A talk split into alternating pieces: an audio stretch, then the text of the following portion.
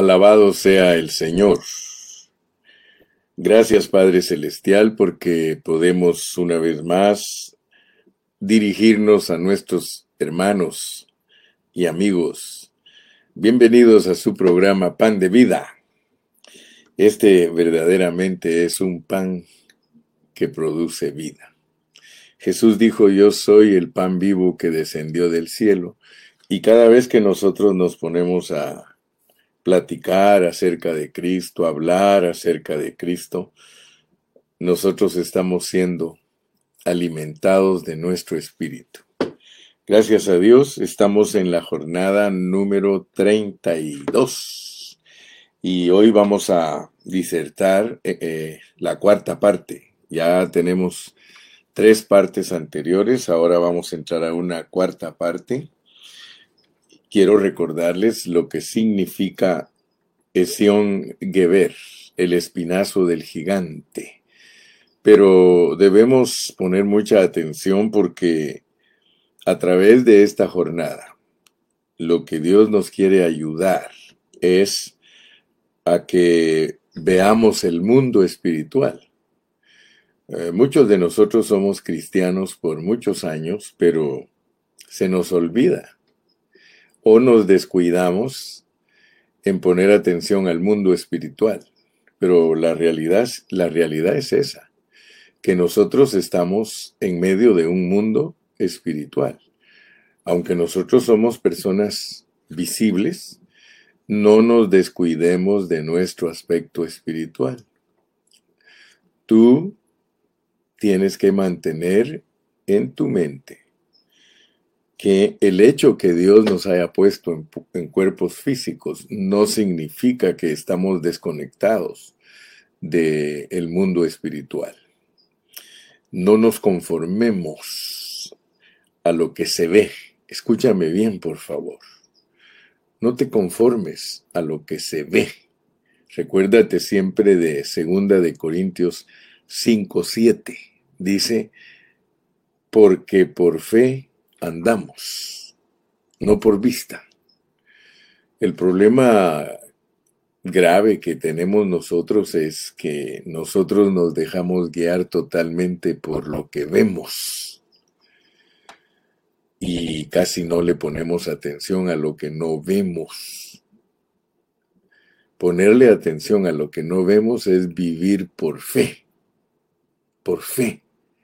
Fíjate que en esta mañana me inicio con esa declaración y te quisiera preguntar, ¿tú vives por fe o vives por vista?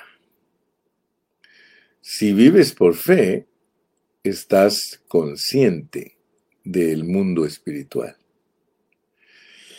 Fíjate que estamos rodeados de un mundo espiritual. Y la victoria tiene que darse no solamente en el mundo natural, porque ese es nuestro error. Nosotros queremos victorias visibles. Pero déjame decirte en esta mañana que si nosotros no tenemos victoria en el mundo espiritual nosotros no podemos exhibir ninguna victoria en el mundo natural. Para que pueda después manifestarse la victoria en el mundo natural, es necesario que la tengamos primero en el mundo espiritual, ¿verdad? La victoria de la fe en el mundo espiritual es muy, muy importante para nosotros porque Solo eso nos va a hacer marchar en la dirección correcta. Hay una dirección que nosotros estamos llevando y nuestra dirección es hacia la toma de la tierra prometida. Fíjate, nosotros tenemos que tomar la tierra prometida, pero para tomar la tierra prometida debemos de estar conscientes de que está totalmente llena de enemigos invisibles. ¿Habías puesto atención a eso? Porque nosotros hablamos de tomar la tierra. y siempre estamos predicando que tenemos que tomar la tierra y que la tierra es Cristo, pero resulta que la tierra esa que queremos tomar es espiritual y esa tierra está llena de enemigos espirituales. ¿Sí? Fíjate que los israelitas, ellos se tomaron en la realidad Canaán, pero la victoria tuvo que haber sido espiritual primero. Primero tiene que ser una posición espiritual una fe, una certeza que limpie los aires, para que luego las cosas se den en el tiempo y en la geografía natural. Entonces, gracias a Dios que en esta mañana vamos a estar tocando, yo creo que solo me va a dar tiempo para tocar un punto. Y el punto que queremos tocar hoy es y está relacionado con el corazón del hombre. Queremos ver en esta mañana qué sucede cuando el corazón de nosotros se dispone. Fíjate pues, tenemos que entender qué sucede en el mundo espiritual cuando nosotros tenemos un corazón dispuesto. ¿Estás ready para este día? ¿Estás listo para este día? Pues apriétate el cinturón, porque estamos eh, analizando todo lo que está aquí en, en Daniel. ¿Te recuerdas, verdad? En, en, Daniel capítulo 10. Allí empezamos ayer y vamos a continuar hoy. Eh, vamos a leer en el versículo 7, en el versículo 7 de Daniel 10, dice, eh, durante esta experiencia. Bueno, vamos a leerlo desde el versículo 6. Dice, su cuerpo era como de berilo y su rostro parecía un relámpago. O sea que pues, se le apareció un ser angélico a Daniel de parte de Dios. Y sus ojos eran como antorchas de fuego, y sus brazos y sus pies como de color de bronce bruñido, y el sonido de sus palabras como el estruendo de una multitud. Y solo yo, di conmigo, y solo yo, y solo yo, Daniel, vi aquella visión. Fíjate pues, lo espiritual no lo puede ver cualquiera. No es para todos el ver el mundo espiritual. O sea que Dios le permitió a Daniel discernir el mundo espiritual, así como Eliseo discernió los carros de fuego alrededor de él y hasta le pidió a Dios que le abriera los ojos a su siervo Giesi, su criado, y Giesi fue abierto de sus ojos y vio lo que antes no veía, pero que ahí estaba. Y eso es lo importante que tú sepas que alrededor tuyo hay espíritus. Por favor, por favor, escucha esto porque de nada nos sirve decir que vivimos por fe si nosotros vivimos por vista. Vivir por fe es estar conscientes de que estamos rodeados de un mundo espiritual. Y quiero que notes, porque esta lección nos va a ayudar, hermano, para que aprendamos a ver los gigantes. En la Biblia los gigantes representan el mundo espiritual. Por eso es Esión Geber. Algunos estudian las jornadas, pero no les ponen atención.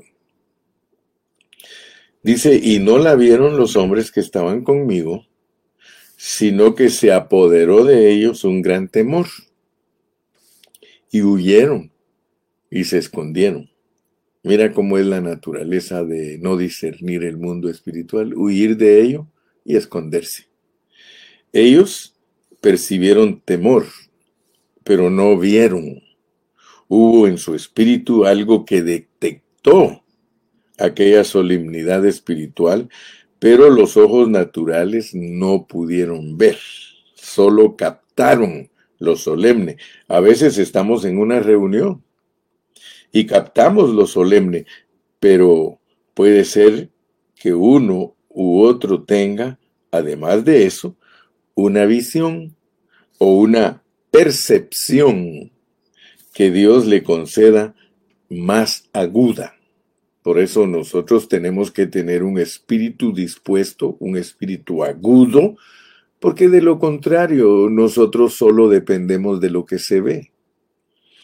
Entonces dice, mire, mire el versículo 8, quedé pues yo solo y vi esta gran visión, y no quedó fuerza en mí. Antes mi fuerza se cambió en desfallecimiento y no tuve vigor alguno. Es decir, para lo espiritual, lo natural no es suficiente. Pero, pero, y mire, gracias a Dios por este pero. Pero, a la, a la debilidad de Daniel, él dice, pero oí el sonido de sus palabras, y al oír el sonido de sus palabras, caí sobre mi rostro en un profundo sueño con mi rostro en tierra. A veces los hermanos estamos orando y Dios los conduce a un sueño y en el sueño realiza una obra espiritual y a veces les revela algo. Dice el versículo 10, y he aquí una mano me tocó. Este es un toque espiritual e hizo que me pusiese sobre mis rodillas y sobre las palmas de mis manos. Versículo 11. Y me dijo, Daniel, varón muy amado, está atento a las palabras que te hablaré y ponte en pie. De haber quedado agotado, comenzó a pararse poquito a poco, primero sobre las rodillas y las manos, y por fin él estaba en pie. Dice, porque a ti he sido enviado ahora. Mientras hablaba esto conmigo, me puse en pie temblando. Entonces me dijo, Daniel, no temas porque desde el primer día, escuchen esto por favor, porque este es el punto que vamos a analizar. Desde el primer día que dispusiste tu corazón a entender, fíjense pues, nosotros tenemos que disponer nuestro corazón para entender. Yo quiero que ustedes noten esto, porque esto es maravilloso. Fíjense cómo el cielo sabe lo que pasa en los corazones. Ahí le dijeron, desde el día que dispusiste tu corazón para entender. Porque nosotros aquí en la tierra estamos acostumbrados a ver carros, a ver casas, a ver edificios, estamos bien ocupados eh, viendo la naturaleza, a muchos les gusta viajar y observar la naturaleza, los puentes, ver aviones, sí, ver eh, eh, carros de lujo, ver casas preciosísimas. Estamos bien acostumbrados a todo lo físico. Pero, ¿qué les parece? ¿Qué les parece a ustedes, mis queridos hermanos? que en el cielo están viendo otra película. Nosotros estamos viendo nuestra película y en el cielo todos los seres espirituales, incluyendo a Dios, incluyendo a Satanás, incluyendo a los ángeles caídos, todos ellos están viendo otra película. Ellos están viendo lo que pasa en los corazones de las personas. Lo que aquí tampoco están interesados, tan poquito. Aquí abajo no están interesados en ver los corazones. Aquí en la tierra no están interesados en ver los pensamientos. ¿Verdad? Es más, todos decimos yo, no sé ni qué está pensando aquel, caras vemos, pero corazones no sabemos. Hermano, sin embargo, la Biblia, la Biblia nos muestra algo distinto. Si nosotros queremos saber cómo es una persona, solo escuchemos hablarla. Escuchémosla cómo habla. Dice que de la abundancia del corazón habla la boca. Nosotros tenemos que discernir qué espíritu es el que mueve a las personas. Nosotros tenemos que discernir sus pensamientos. Nosotros conocemos entonces el corazón y eso es lo que Dios quiere que nosotros en esta mañana le pongamos atención porque cuando el corazón se dispone, así dice aquí, el día que dispusiste tener un corazón para entender, entonces Dios te visitó. Entonces podemos recordar, eh, muchos hermanos han tenido experiencias, ¿verdad? Por ejemplo, yo conozco hermanos que me han contado a mí experiencias de cuando han estado enfermos y algunos de ellos hasta platican de experiencias que se murieron y que fueron y regresaron. Bueno, yo creo que cuando a uno lo van a operar, por ejemplo, yo tuve experiencia cuando me iban a operar del corazón, eh, me pusieron anestesia y yo durante el tiempo de mi operación yo estaba soñando cosas. O sea que eh, yo soñé pues que viajé como, como muchos en un túnel largo y hasta allá a lo lejos se ve la salida. Y luego uno tiene experiencias espirituales, porque yo cuando estaba siendo operado soñé que andaba en una visitación de ángeles y que venían ángeles y me servían, etcétera, etcétera.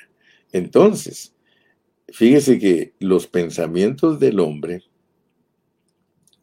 hablan aquí en el cielo más fuertes que sus palabras en la tierra. O sea que Dios mira la disposición de nuestro corazón. Eso lo ve más claramente Dios que nuestro mover del cuerpo. Miren lo que dice aquí, desde el principio o desde el primer día que dispusiste tu corazón a entender, dice, y dispusiste, esa es la responsabilidad de, Daniel. Claro que es por la gracia de Dios, ¿verdad? Porque nosotros no podemos disponer nuestro corazón si nosotros no tenemos la gracia de Dios. Pero la responsabilidad de Daniel, dice, a humillarte y a humillarte en la presencia de tu Dios fueron oídas tus palabras. Desde el primer día que dispusiste tu corazón a entender y a humillarte en la presencia de Dios, fueron oídas tus palabras. Fíjese que esto es algo maravilloso, hermano. Porque si nosotros no disponemos nuestro corazón para entender y tampoco nos humillamos en la presencia de Dios, Dios no va a oír nuestras palabras. Por eso yo les recuerdo que nosotros vivimos vidas muy ah, descuidadas, fuera de onda, hermano. Estamos fuera de onda. Hacemos las cosas como robots, nos movemos como zombies. Nos hemos acostumbrado tanto a lo físico que nosotros solo actuamos, pero no nos damos cuenta quién nos está moviendo ¿Quién nos está moviendo desde arriba? Desde arriba nos están viendo. ¿Sí? Fíjese, no se oían sus palabras en el cielo con buen agrado, pero cuando se dispuso.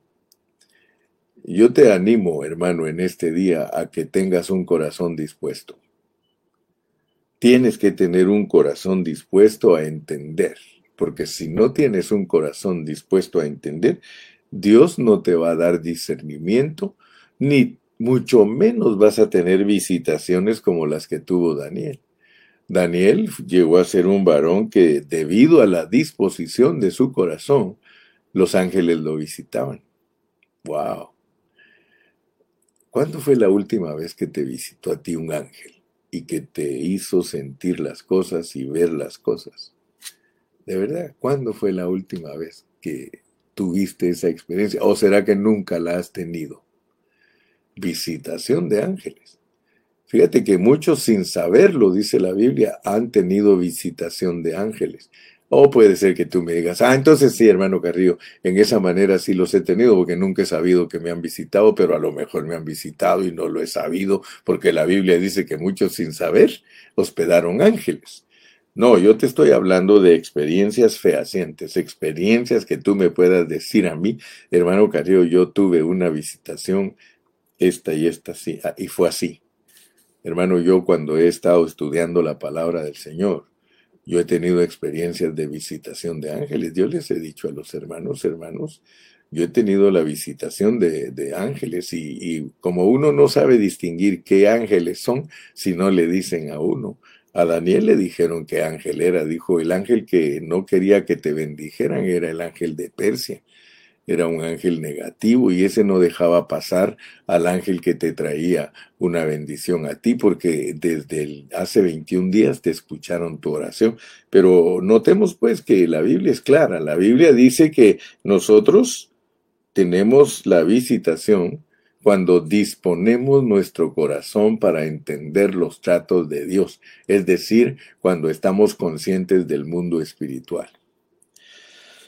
Hermanos, yo quiero decirles que algo acontece en el cielo cuando algo acontece en el corazón. Esto debes de aprenderlo. Esto debes de tenerlo en mente, hermano, que algo sucede en el cielo cuando algo sucede en tu corazón.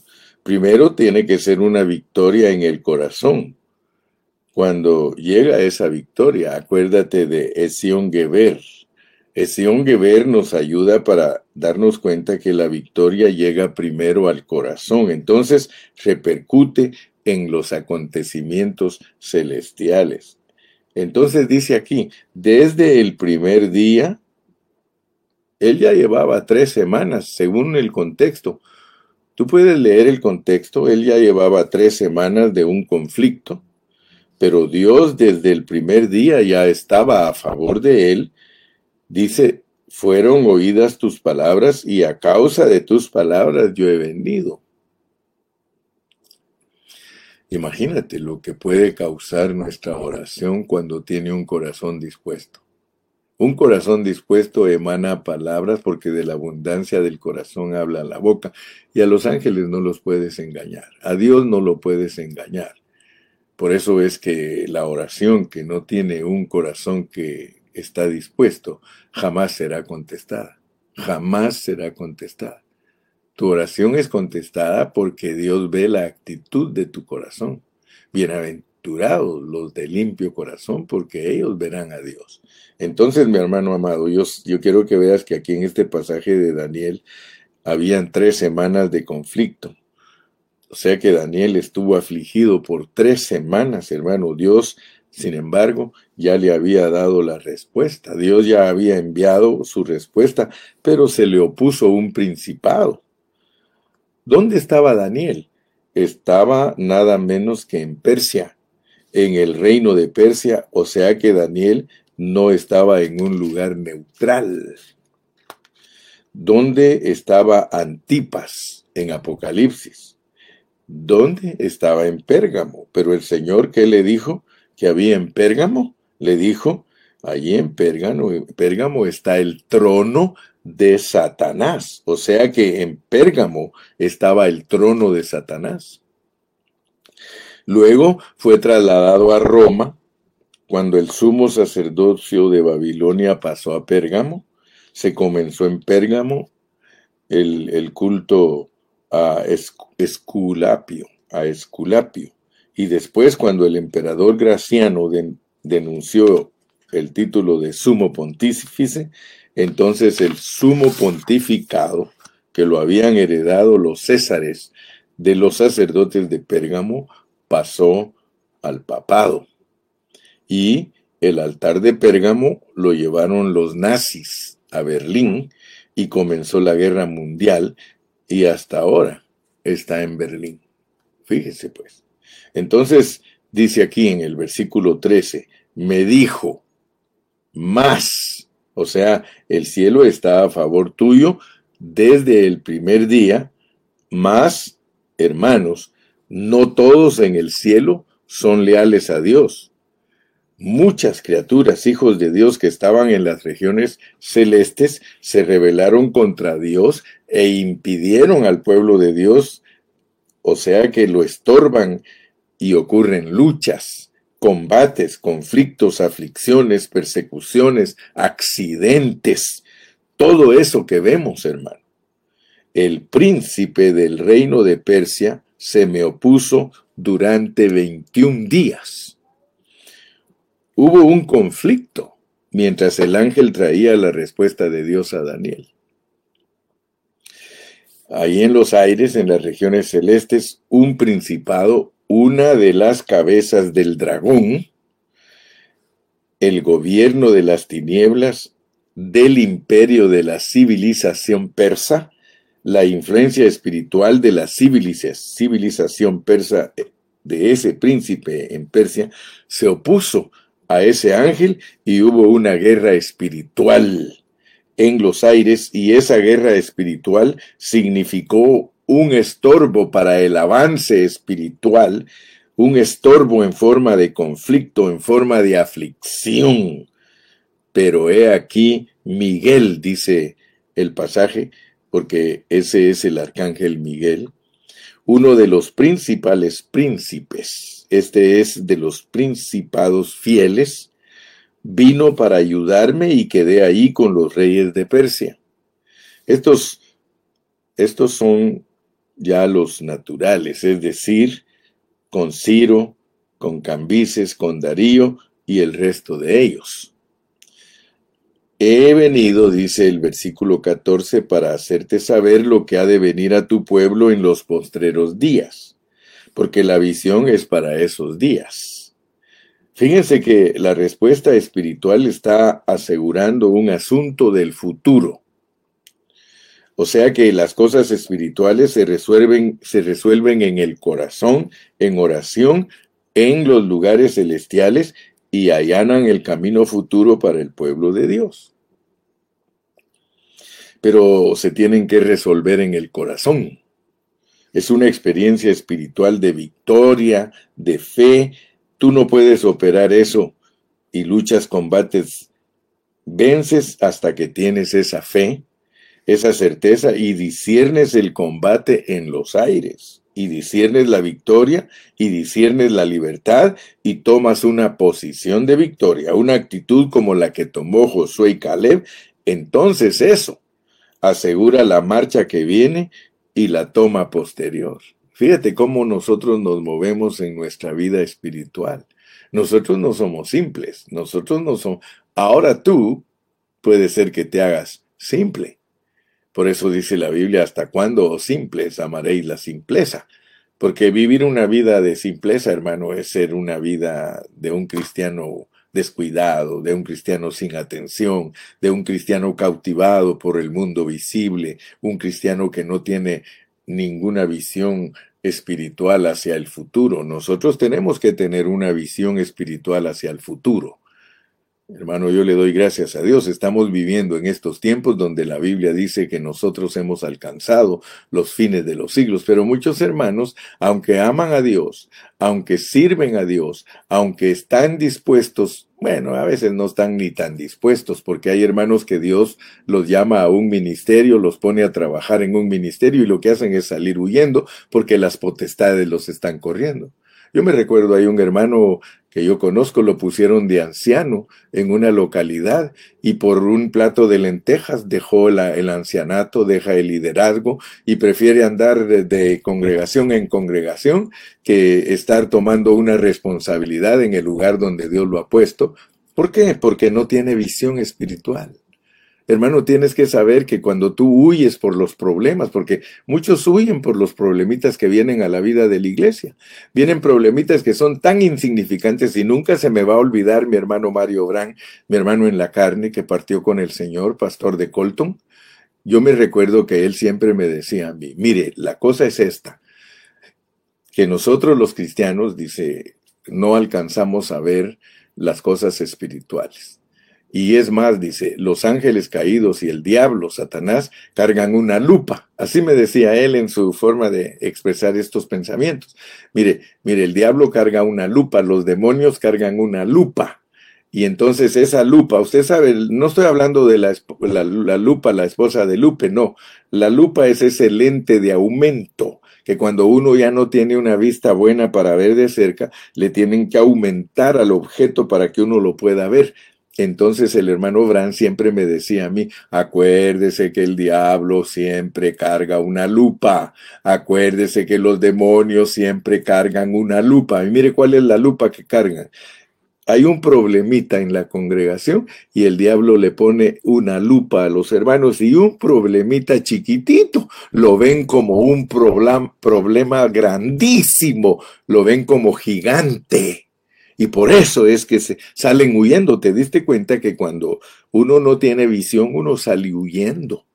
Aquí los que estaban con Daniel salieron huyendo despavoridos. ¿Por qué? Porque no recibieron la visión. Pero hermano, cuando Dios te da un puesto, cuando Dios te coloca en una localidad y te ruega que seas ayudante por medio del siervo o la sierva que Dios te ha puesto para que juntos puedan tener éxito en la obra, no huyas por problemas chiquititos ni le des el interés a esos problemas porque mayor es el que está en nosotros.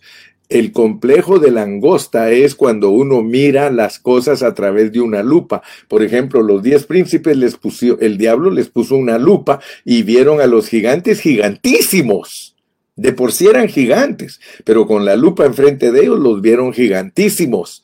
Pero ¿qué hicieron Josué y Caleb? Josué y Caleb no vieron a la lupa, ellos vieron hacia el lado y en el lado vieron a un gigantísimo sin necesidad de lente de aumento, porque el verdadero gigante es Jesucristo, el verdadero gigante es Dios, y cuando ellos vieron el que estaba a favor de ellos, dijeron, no hombre, esos son pan comido, entonces, hermano, por favor te ruego en el amor de Cristo que mantengas una actitud sobria delante de Dios y de los ángeles, y no solo de los ángeles fieles, sino ten cuidado con los ángeles infieles, infieles porque esos te meten zancadilla, esos siempre te están haciendo caer.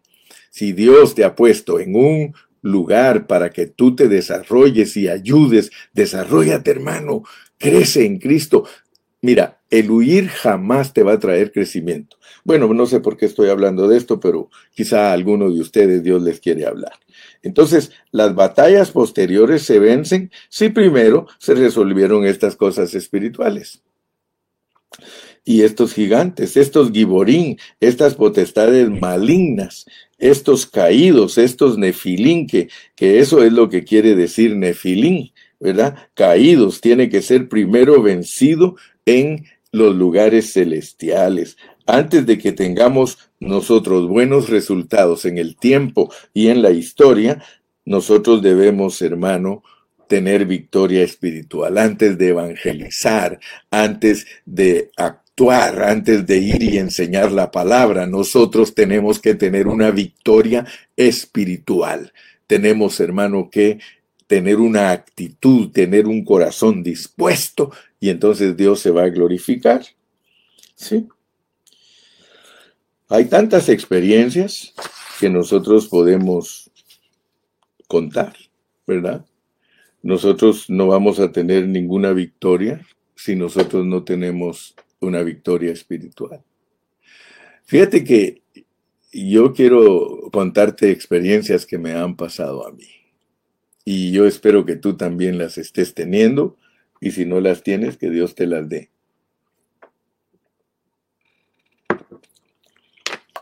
Muchas veces a nosotros nos toca ir a lugares a, presentar el Evangelio. Nos toca ir a predicar el Evangelio. Pero nosotros no tenemos victoria espiritual muchas veces. Mire, yo he conocido hermanos que les ha tocado predicar después de pelear con su esposa en una forma terrible. Yo he conocido hermanos que han predicado después de haber caído en pecado, después de haber tenido resbalones y, por la responsabilidad que tienen y por la hipocresía que tenemos a veces que presentar ante los demás. estamos ahí en el púlpito hablando muy como que fuéramos súper espirituales. Sin embargo, nosotros sabemos que no hemos tenido la victoria. No hemos vencido las potestades. No ha habido un cielo abierto. Sin embargo, ¿qué sucede cuando nosotros tenemos un corazón dispuesto? ¿Qué sucede cuando tú te dispones? Mira, hermano, yo he llegado a lugares a predicar la palabra de Dios, donde cuando empiezo a predicar las actitudes son totalmente negativas. ¿Sí? Pero ¿qué sucede? Mientras se va hablando la palabra de Dios, el Señor va abriendo un cielo precioso, hermano. ¿Por qué? Porque ya tuvimos una victoria espiritual. Ya vieron la actitud de nuestro corazón y desde hace días nos contestaron y entonces Dios arregla el ambiente y esas personas empiezan a recibir la palabra de Dios y a recibirla y a recibirla. Hermano, muy importante las victorias espirituales nuestras para cuando nos toca compartir. Cuando Dios ve que nosotros tenemos una actitud de un corazón dispuesto, hermano, él cautiva los pensamientos de las personas que nos escuchan y nos volvemos una bendición súper para todas esas personas. ¿Por qué? Porque el Señor ata las potestades. El Señor, hermano, mira, por eso este punto que te estoy compartiendo hoy tiene que ver con la disposición del corazón. Tienes que entender que cuando tú dispones tu corazón, todo se vuelve a favor tuyo en la esfera celestial, en la esfera espiritual, todo se vuelve a favor tuyo. Entonces, ¿qué puede pasar aquí abajo? Solo imagínate los resultados. ¿Sí? Imagínate los resultados. Fíjate, te voy a recordar una experiencia que yo tuve hace como 35 años en Campeche. Cuando yo llegué la primera vez a Moquel, un hombre allí de ese ejido sacó su machete. Yo andaba con Agustín y él sacó su machete y lo empezó a afilar en, en el filo de la banqueta, lo resonaba y lo hacía y decía, vamos a ver aquí quién va a predicar algo que no creemos los católicos. No, y fíjate qué bonito, porque él mismo decía, vamos a ver aquí quién va a predicar algo que no creemos los católicos pues los evangélicos nunca predicamos nada que no crean los católicos. Yo le empecé a hablar de Jesucristo y Agustín me decía, porque yo no sé qué cara me vio Agustín, yo creo que me vio que cambié de color o me puse a temblar, no sé, pero me dijo, no le van a hacer nada a usted. Era muy valiente Agustín. Agustín siempre tenía mucha fe, no le van a hacer nada a usted aquí usted va a salir vivito y coleando. Así me dijo. Y yo, pues, eh, de verdad, Agustín, yo, yo, yo, yo, yo, yo lo creo, Agustín, yo, yo, yo, yo lo creo. Gracias, gracias que me inyectas tu fe. Fíjese qué lindo. Agustín ha predicado la palabra desde ese ejido. En ese ejido no había iglesia, ahora hasta iglesia pan de vida hay ahí, hermano, un grupo que se identifica con nosotros. Ahí está Jorgito Rojas de Pastor. ¿Quién se iba a imaginar que hace 35 años ese ejido, que era arrésimo enemigo de los cristianos, hermano? El primer cristiano de ese ejido, Agustín Rojas, y ahora usted va, hay congregación allí, y no solo eso, mire todo lo que ha pasado. Hay congregación en Pomuch, hay congregación en, en, Chucanán, hay congregación en, no solo ahí en, Moquel, sino también ah, allá en Pomuch y los alrededores. Usted va a visitar ahora esas áreas y hay más de 200 hermanos, 300 hermanos que hace 35 años, ¿qué íbamos a pensar que Dios se iba a mover de esa manera? Ahora yo llego, hermano, y ya puedo hacer seminario en Moquel, puedo hacer seminario en Pomuch, puedo hacer seminario en, en puedo hacer seminario en Champotón. Aleluya. Que hermano, gracias a Dios porque Dios vio la disposición de nuestro corazón. La disposición, como dice Brian, la disposición de nuestros corazones abre el camino para que hayan localidades con la pureza de la palabra de Dios. Así que no tengas miedo. Mira, los que se oponen después vienen a ser los meros buenos. El apóstol Pablo era un perseguidor de la iglesia. ¿Y qué vino a ser? Un gran apóstol para el Señor. Así que hermano, el que tiene el control de todo es Dios. Tú solo mantén un corazón limpio, un corazón dispuesto y te aseguro que desde el cielo pueden tomarte rayos X. Nosotros no tenemos la capacidad de tomar rayos X a la gente y saber qué está pensando, ni saber lo que hay adentro de sus corazones, pero hay uno que sí lo puede ver, hay uno que sí sabe qué planes tiene con cada persona y Dios abre los corazones, hermano. Dios limpia los aires, Dios, hermano, cumple su propósito. El mismo Dios le decía a los discípulos, en este pueblo, aquí en este pueblo tengo mucho pueblo en, sin embargo, hay lugares donde Dios decía, aquí no van a predicar porque ahí no tengo pueblo. Hermano, ¿cómo es posible que pueden haber ciudades donde Dios no tiene pueblo y muchos no disciernen? Porque Dios no lo va a mandar a predicar donde no tiene pueblo. Dios siempre te va a mandar a predicar donde Él tiene pueblo. Y donde Él tiene pueblo, tú sientes mucha paz en predicar. ¿Por qué? te reciben, reciben el Evangelio. Acuérdate de Efesios capítulo 1. En Efesios capítulo 1 Dios nos revela que a todos los que Él ha escogido y predestinado, cuando ellos oyen el Evangelio, ellos responden. Y cuando ellos responden, hermano, por eso dale gracias a Dios si te reciben a ti en un hogar para estudiar la Biblia. Dale gracias a Dios porque Dios te está contestando la petición de tu corazón, te está enviando al lugar que es fértil, te está enviando a los campos que están blancos. Aprovecha, porque toda esa gente, aunque al principio no entiendan nada, tú no te preocupes ni te desesperes. Al principio ellos son unos niños en Cristo y tú eres un doctor ya. Tú eres un doctor con todo el conocimiento que tienes, pero tienes que orar porque vas a ser enviado a niños vas a ser enviado a lugares donde tienes que empezar con el ABC del Evangelio. Por eso Pablo dice a los que son niños tenemos que darles, vamos a leer aquí en Hebreos para que veas que no solo es de predicar profundidades, no mi hermano. Eh, aquí en Hebreos se nos habla de algo precioso, vamos a leer, lee conmigo el final, el final del capítulo 5 de Hebreos,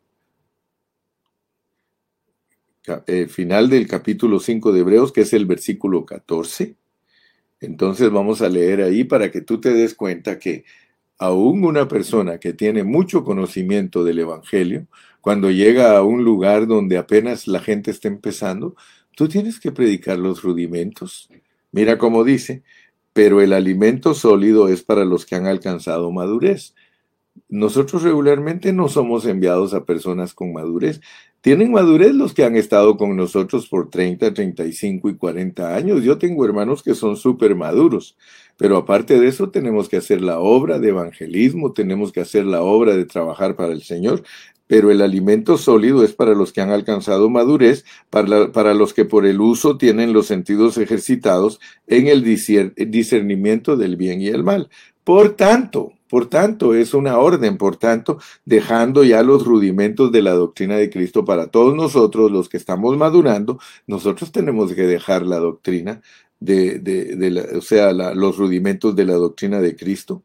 Vamos adelante a la perfección, no echando otra vez el fundamento del arrepentimiento, de obras muertas, de la fe en Dios. Dicho en otras palabras, entendamos, aprendamos en una localidad donde ya tenemos bastante tiempo de estar reuniéndonos, no podemos estar siendo niños en Cristo, no nos podemos quedar niños en Cristo. Por eso cuando nosotros reunimos, nos reunimos, una iglesia que ya tiene cuatro o cinco años, hermano, de operar, no puede estar dando vueltas en el mismo lugar, no se puede quedar allí en los rudimentos, no podemos, pero sin embargo muchos hermanos no han entendido eso, no han entendido que las jornadas son para entender que nosotros en la localidad que ya tiene años, allí tenemos que tener doctores, ahí tenemos que tener, tener maestros, ahí tenemos que tener apóstoles, ahí tenemos que tener, hermano, evangelistas, y ejercemos nuestro ministerio en las células, en los grupitos de hogares,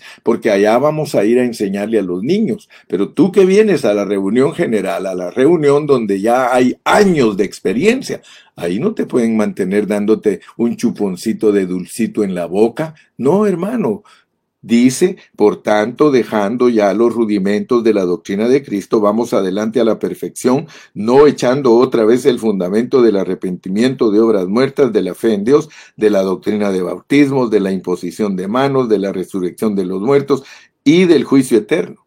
Ahora dice el versículo 3, y esto haremos si Dios en verdad lo permite. ¿Qué es lo que haremos si en verdad Dios lo permite? Enseñar siempre los rudimentos.